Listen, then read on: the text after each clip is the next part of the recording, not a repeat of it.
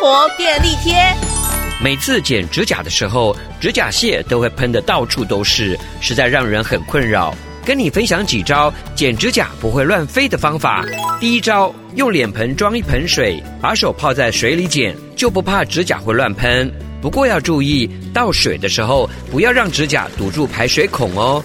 第二招，在指甲剪两边贴上胶带，既可以避免指甲飞出去，还能粘住指甲屑，一举两得。